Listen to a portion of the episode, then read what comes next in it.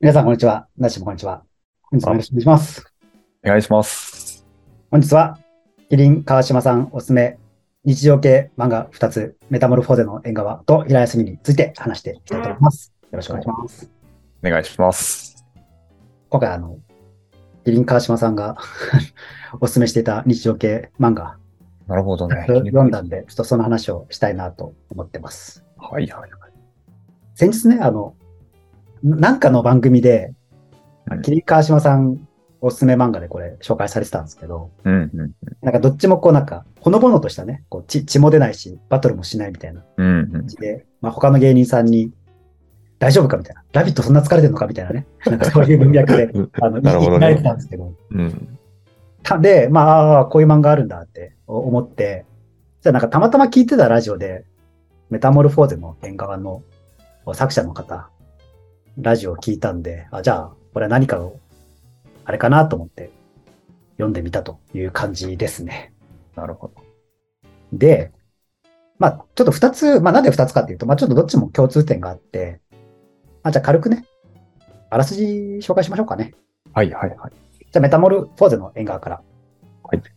75歳の老夫婦が出会ったもの。それは少年たちの恋模様。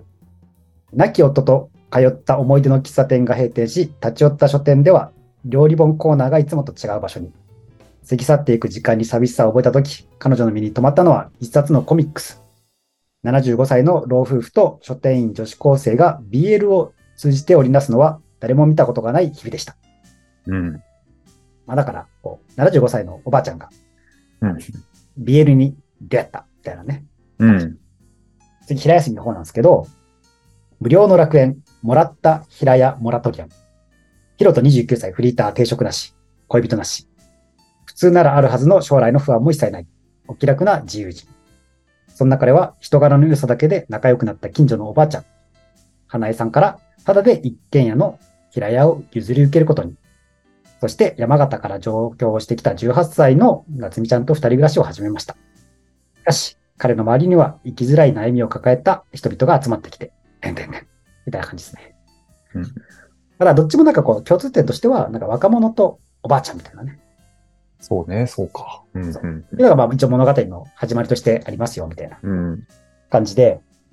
で、メタモルフォーゼの縁側の方はもう終わってるんですけど、まあ、平休みはまだ、あの、前後巻出てるところこうで、メタモルフォーゼって完結してるんですね。完結してるんですよ。ええそうなんだ。そうで、まあ、どっちもなんかこう、日常系みたいな感じだったんですけど。で、ナッシーは、平休みは読んだことある。はい。多分3巻まで。うん。平泉は私、すごい好きですね。いいですどんね。な、どんな印象ですかえーっとね、でも結構言語化できない感じかな。ほんわかしてて、なんで面白いんだろうっていう部分だと難しい気がするな。とうん好。きは好きなんだけどね、本当に。なんか、どっちもなんかこう、何かこう、劇的なことが起こるわけではないけど、うん、うんうん。その、受けてる理由って、うん、悩みのレベルが近いことだと思うんですよ、僕うらと。ん、うん、うん。の日常とっていうと。例えば、海賊王に俺はなるって言っても、海賊王になろうとは思わないじゃないですか。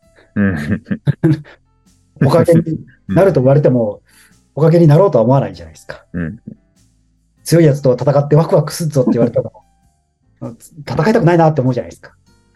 まあ、批判してるわけではなくて。批判してるわけじゃなくて、なんかあくまでそのリリアリティラインが違いますよっていうう、んうん、そうなんかそういうなんかこう、世界一とかでてっぺんみたいなのは、まあ、旗から見てて楽しむものというかね、うんまあ決して、いやまあそう本気で目指してる人もそれはいるとは思うけど、うん。そういうのまあ僕らは目指してないからって いうところがこの平休みに出てくる人たちの悩みってこう割と日常的というかね、仕事頑張んなきゃとか、うん。か家族支えなきゃとかそっていうところ。ろもあるし、がまあ一つ面白かったところかな。うん。で、まあもう一個のそのメタモルフォーゼの縁側が多分今回の話の中心になっちゃうとは思うんですけど、うんうん。まあちょっとなしまだ読んでないんですよね。読んでないですね。じゃあちょっとなしにおすすめポイントをそうね。プレゼン的な。はい、紹介します。まず一つ目。好はい。きなものを通じて感じる年の差の友情。うん。うん。で、まあ、フィクションはフィクションなんですじゃないですか。うん。そ作るものの。ね。そう。受けるポイントとしては、75歳のおばあちゃんが BL をハマったみたいなね。うんうんうん。ところがまず最初のフックじゃないですか。うんうんうん。なんかこう、ステレオタイプな見方だと、いや、75歳のおばあちゃんは BL 読まないでしょ、みたいな。うん。でそそうんねなおばあちゃんが BL に出会ったらどうなっちゃうんだろう、みたいな。うん。面と白こいろ。がまあ、フックとしてありますよね。うんうん。でさらに、こう、それを通じて、女子高生と友達になるみたいなね。うん。あるかもしれないけど、なかなかありえないことじゃないですか。だかうんうんうん。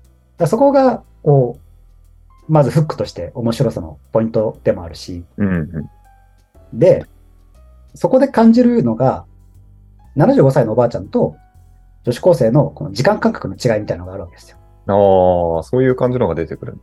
そおう。で、あの、まあ、代表的なところを言うと、気に入った BL がね、うん新刊が出るのに1年半かかるというくらいがあって、おばあちゃんがこう、1年半って聞いて思うのが、平均余命が85歳だから、あと10年かみたいな。ということはこう計算すると、私は新刊6冊しか読めないなみたいな。いい計算ですね、おばあちゃん。っていうのもあるし、コミケに行くっていう話があるんですよ。うんうん。コミケに行くっていうのは、まあ、ね、年に、まあな、あの夏コミと冬コミとってあるじゃないですか。うん。 おばあちゃんの方はもうなんか行ける回数が限られてるわけですよ。そうね。だし、まあそれもあるし、その、ただ、このコミケに参加するだけでもすごい大変っていう。うん。行くまででも大変だし、まあ、あんなにね、もうめちゃめちゃ人が集まってるところに、こう、長時間並ぶっていうのももうすごい大変みたいなね。うんうん。そういうなんかこう、あ、その視点なかったな、みたいなところが描かれるわけですよね。うんうん。だからそこから感じるのは、こう常に終わりを意識させられるというか、うんうん。あ、そうやって生きてんのね、みたいなところがあるんですかね、やっぱり。ご高齢の方に対そしうて。ね、そうね、なんか、うん、ああ、そっかこうや、こういう日常か、みたいなね、ところもあるし、まあちょっとどこまでネタバレしていいのかわかんないですけど、 なんか今ちょっとなんかわ悪い笑いをしてるような気がする。ビジュアルの。どういう笑顔なんだろそう先に言うとう。お、おばあちゃんは死なないよ、死ね死にません。ああ、そうかそうか。そのあたり。そう、これも大ネタバレかもしれないけど、そう、全5巻でそうか。そう。いや、僕は、だから、4巻を読み終えた段階で、こう、5巻に行くぞってなった時に、あれ、これ最後、チャンバー死ぬフラグ立ってねえかって、こう、ちょっと思った。 え、これね、なる最ほど後そう、そうやって終わんのみたいな感じだったんですけど、はいはい。なんかそれを、なんか、匂わせてくるんですよ、散々。うん、うん。でこっちが勝手に匂ってるだけかもしれ ないですけど。いや、もう、もうなこうもう泣いちゃうじゃん、やめてよ、とかうんうん呼んで、そうはならなかった、みたいなね。 なるほど。感じではあるんですけど、なんかね、そういう匂わせのせいかわかんないですけど、こうやっぱ切なさを感じるんですよね。うん。で切なさとは何か。うん。なしに言ったかわかんないですけど、切なさとは何すかなし。切なさ。聞いた気がするな、前。知ってるけど、もう手に入らないものとかでしたっけそう、吉あ田欲さしんいが言っねて。あるべきと思い込んでるものの喪失ですね。うん、うん。だからこう、久しぶりにね、お父さんお母さんに会ったら、なんかあれうん背中ちっちゃいな、みたいな。うん。触れたらあれなんかこんな腕細かったっけみたいな。うん。あるじゃんでそれはなんか、頭の中ではもうちょっとこう立派な両親を、であるべきと思ってるところで、あう、んそうじゃないんだっていう、こう、その喪失を感じて、切なさを感じるわけですよ。で、なんか、ふるさとに帰った時になんか懐かしい風景を見て感じる切なさは、あ、ここで、あんな楽しいことや、こんな楽しいこといっぱいあったな。でもそこにはもう戻れないんだっていうね。うんあるべきなのにないみたいなね。そういうなんかこうんう、うん喪失感を伴うものが、こう、切なさだとは思うんうんですけど。うん。まあだからなんかそういうなんか切なさもこうなんかちょんちょいちょい感じさして。うん。それは、いいですか質問して。あ、どうぞどうぞ全然してください。その、おばあちゃんとうん、若者がやっぱり一緒にいるからこその切なさになってるんですかまあ良くも悪くもこう対比は生まれますよね。なるほど、なるほど。そう僕はあの昔、電車で目の前に、よぼよぼのおじいちゃんと、うん。お孫さんとおぼしき、二人が電車に乗ったんですよ。うん。うんそれ見ただけで切なさを感じちゃったんですよね。生きづらさレベルの切なさにちょっ となってますね。センサーが。うわーっつって、なんだこれはみたいな、グッとくるぞみたいな感じの。だかうん。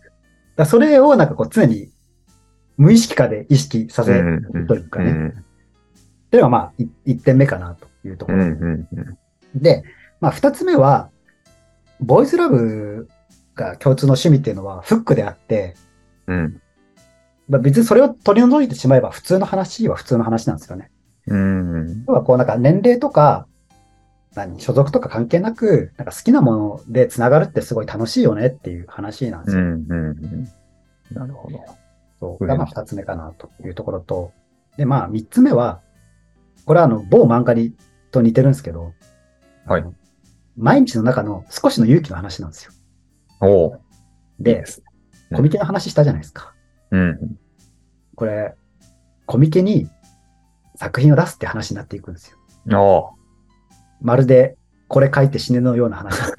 最近、撮ったあれですね。そう。だからね、その、ボーイズラブ要素は違うけど、うんう描こうとしてるものは、これ書いて死ねとかなり近しいものを感じるんですよね。ん。なるほど。なるほどね。あ、そうなんだ。面白いですね。まあ絵絵のタッチもね、その雰囲気とかも全然違うけど、うわ、これはやばいぞって思いましたね。おお。女子高生のね、まあ、ううららちゃんっていう子がいるんですけど、高校2年生の子が。でこの子はなんかまあやっぱ例によってこう将来とかに悩むわけですよ。うん。将来どうしようかなとかね。あみんな一生懸命勉強してんなっていうところもありつつ。私も絵描いてみたいなとか、漫画描いてみたいなみたいな、うん。そういうのをこう思ったりするわけなんですよね。でもやっぱこう、うんでちょっと勇気が必要じゃないですか、その高う校ん。生からしてみると。踏み出すのはね。そうだからそれをなんかこう、おばあちゃんとの交流を通して、ちょっと一歩勇気を出してみるっていうのと、うん。で、あとはなんかその劇中劇で BL が描かれるわけですよ。うんうんうん。それと、まあ物語がちょっとリンクしてくるというかうね、んうんうんうん。まあそこら辺がすごいうん良かったなと思いましたね。的な感じなんだ。面白かったね。なんかその、平休みとうん、川島さん、キリンの川島さんはセットでっていうところだったじゃないですか。うんうん。なんか似てる部分っていうのがやっぱりあるんですかテーマ性として。そこをセットでやっぱり取り上げたんだなっていうか、ペアというか。まあちょっと同じタイミングで取り上げたかはわかんないですけど、まあどっちも川島さんおすすめの漫画よだよみたいな感じでああ描かれてて。やっぱその、どっちもなんか日常の中で頑張る話ってとこだと思うんですよね。大きい大志を描いて頑張るっていう話じゃなくて、その自分の少し、ちょっとこう、背筋を伸ばして、頑張れる範囲で、ちょっと背伸びしてみようみたいな話うで、ん、うん、うん。まるで、スキップとローファーのような、そうですね。スキップとルーパー語った時と同じ表現がやっぱり出てきますね。そう。それはね、まあ、あとは、基本優しい世界ですよね。 どうなんだろうね。なんか、昔と比べるとそういうの増えてきてるんですかね。その全体で見、見渡せてる人からすると、これ結構売れ線というかトレンドとしてあるんですかね。優しい世界のうん等身大の世界で見つけていくっていういや手法というか作家性というか。いや単に僕らがそこら辺に刺さるようになっただけなのかもしれねない。それもあり得るよね、やっぱり。だからこれ読みながら思ったんですよ。もしかしたら、俺、趣味変わったかもしれない と思って。あこうやって、ま、読めない漫画が増えていくんだなとか思いながら。ああ。なるほどね。確かに、そうね。広がるところもあれば、うん、だか狭まる感覚のところもきっとあるだろうしね。らこう漫画喫茶とか行って、こう、こうじゃ、じゃけ、じゃけ見とかするじゃないですか。うん、うん。やっぱ見る作品が、やっぱ高校生の時とは変わったよなって思うんですよね。うんうん。昔は、昔だったら多分これ読んでただろうなみたいなと、じゃないところも今選びようになっちゃってるから、なるほどね。多分それって、やっぱ共感する漫画って、自分の悩みとリンクする作品ってやっぱ共感しやすいんだと思うんですよう。んうん。で、若い頃は何者かにならなきゃいけないみたいな、こう、脅迫観念みたいなのがあるじゃないですか。うんうんうん。だからこそ、こう、ジャンプ的なね、作品うがん多分面白いんだと思うんですよ。うんうん。今はなんかそういう脅迫観念的なものはもはやなくて、いいかに日常を楽しく幸福に過ごすかみたいなうんうんうん。ところになっていっいった結果なのかもしれないなと思いながなら。るほどね。なるほど。いいうんですね。確かに。個人としても、世相としてもそういうところはあるかもしれないですね。だからこそなんかこういうね、あの平休みとか、あメタモルフォーゼの縁側みたいな、こう、なんか等身大のおを描いた作品の方が来るのかなと思いました。うん。で、これ読みながらちょっと思ったのが、全5巻じゃないですか。うん。これあの、メタモルフォーゼの縁側は、なんか、ちょっとお大判なんですよ。ちょっとでかい、でかいやつとういん。う。うんうんか普通の単行本とは違うサイズというか、なんかリンクするなと思ったら、あの、東村明子先生のカクカクしかじかと同じなんですよ。ああ、感覚がってこと持った時の。と、そう、あと絵絵の描き具合とか。ああ。でへえ。で、ちょっといつかそれについても語りたいなと思いましたね。あれすごい好きでしたもんね。カクカクしか。違いましたっけあれ好きなんですよ。あれのせいで僕はあの仕事を変えたと言っても過言ではない。あすごい。そういう意味では僕の人生にちょっと影響を与えた本の一つではあるんで、うんちょっと東村明子先生のせいで僕は先生になりましたみたいなタイトルで出そう かな。あそうね。そうか、そうか。いいじゃないですか。聞きたいですね。ぜひ、その話。い、読んだことありますや、ありますよ。あねすごいいい作品ですよね。カクカクしか。それを近いうちに語りたいなと。うん。ですね。ちなみに、メタモルと平休みだったのどっちの方が刺さったんですかこれはね、メタモルですね。おおそうななんでかっていうとちょっと難しいけど、いや平休みもすごい面白い作品ー。なんですけど、平休みの方は、まあもちろんその苦悩とかね、葛藤は描かれるんですけど、うん、うん。まあなんか楽しい作品なんですよ、どちらかというと。楽しい作品。うんそうなんかでもメタモルフォーゼの方はなんかすごい噛み締めながら読む作品というか、へえ。そうね、なんか、うん、そんな感じだったな。楽しみですね。読んだ時に、そのニュアンスがきっとわかるんだろうな。噛み締めながらか。うん。で、やっぱりし死が漂ってるのが違うんですかね。うん、それはね、あると思う。あるだから平休みのおばあちゃんも死んじゃってるじゃないですか。そうね。はい。早々にね。でこれは逆に言うとそのナッシーは普段こう死を見つめる 仕事はしてるわけではないけど、しまあ、死を見つめるような仕事をしてるじゃないですか。だからナッシーにぜひ読んだ感想を聞かせてもらいたいですね。 うん。というわけで、今回はあの前後編分けます。あ、なるほど。予習編になるわけですね。私にとってはこれが。そうそうそうそう。だから別にあの、急がなくてもいいけど、読んだ後にどうでしたっていうね。で僕も、あの、メタモルフォーゼに関しては、あのもう一回読み直したいと思います。 ああ、なるほど。いいえ、なんか良さそうですね。メタモルフォーゼ何がそんなに来たんだろうっていうとこうろ。んうん。結構良かったんですね。この話っぷりに。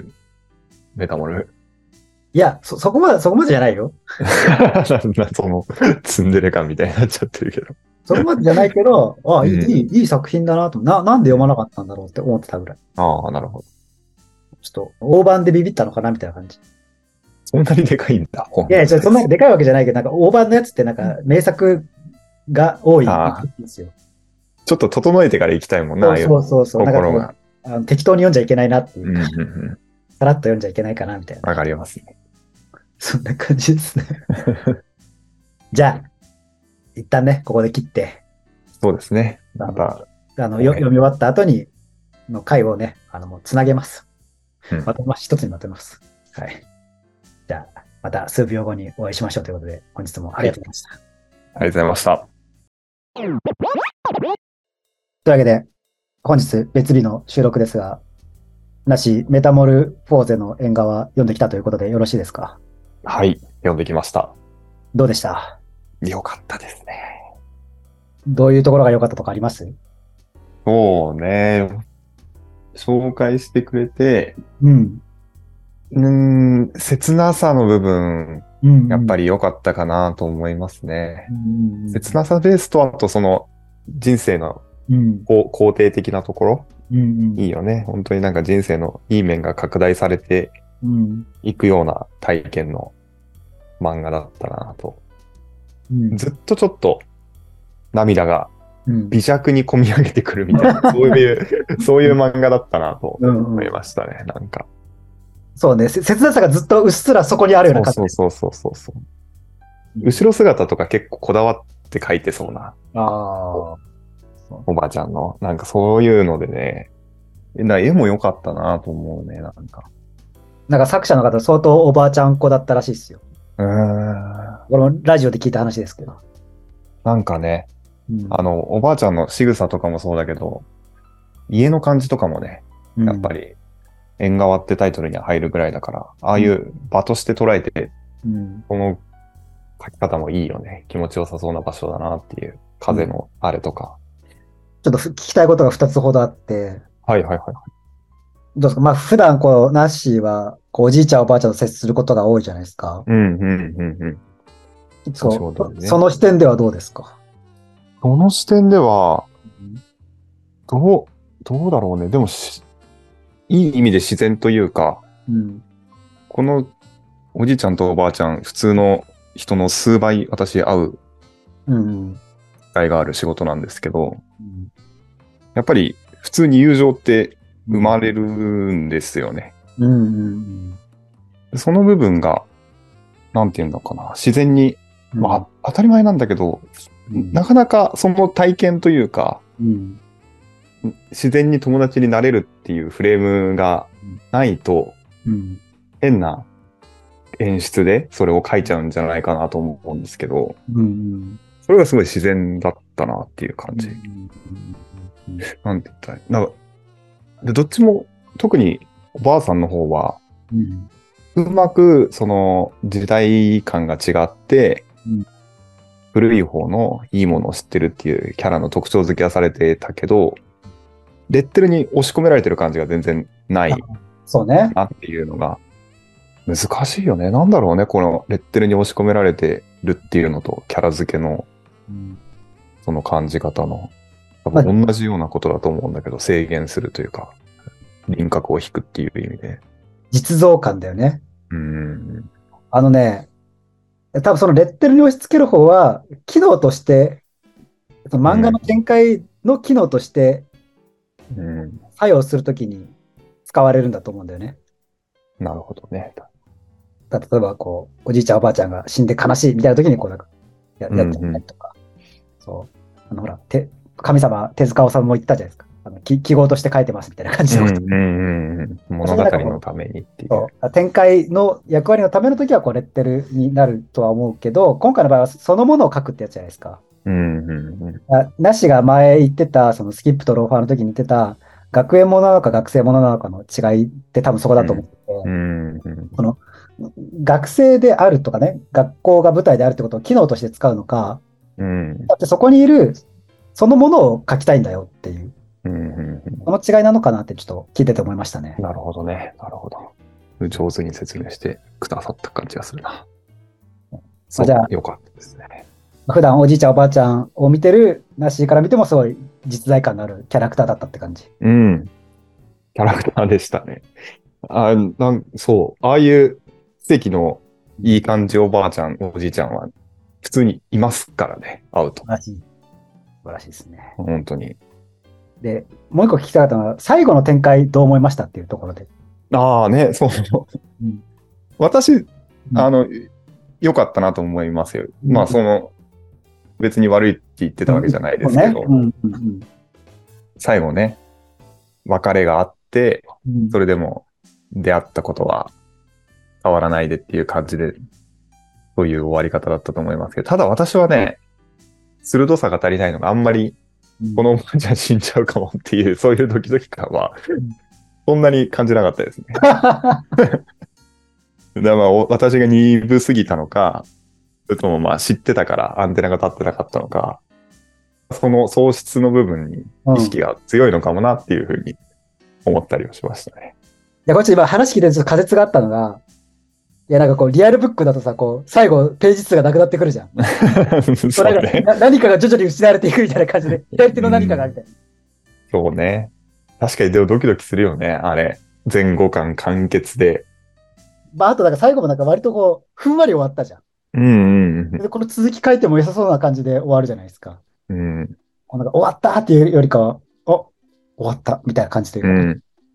それがなんかふ不思議な後味の作品だなと思いましたよね。うん。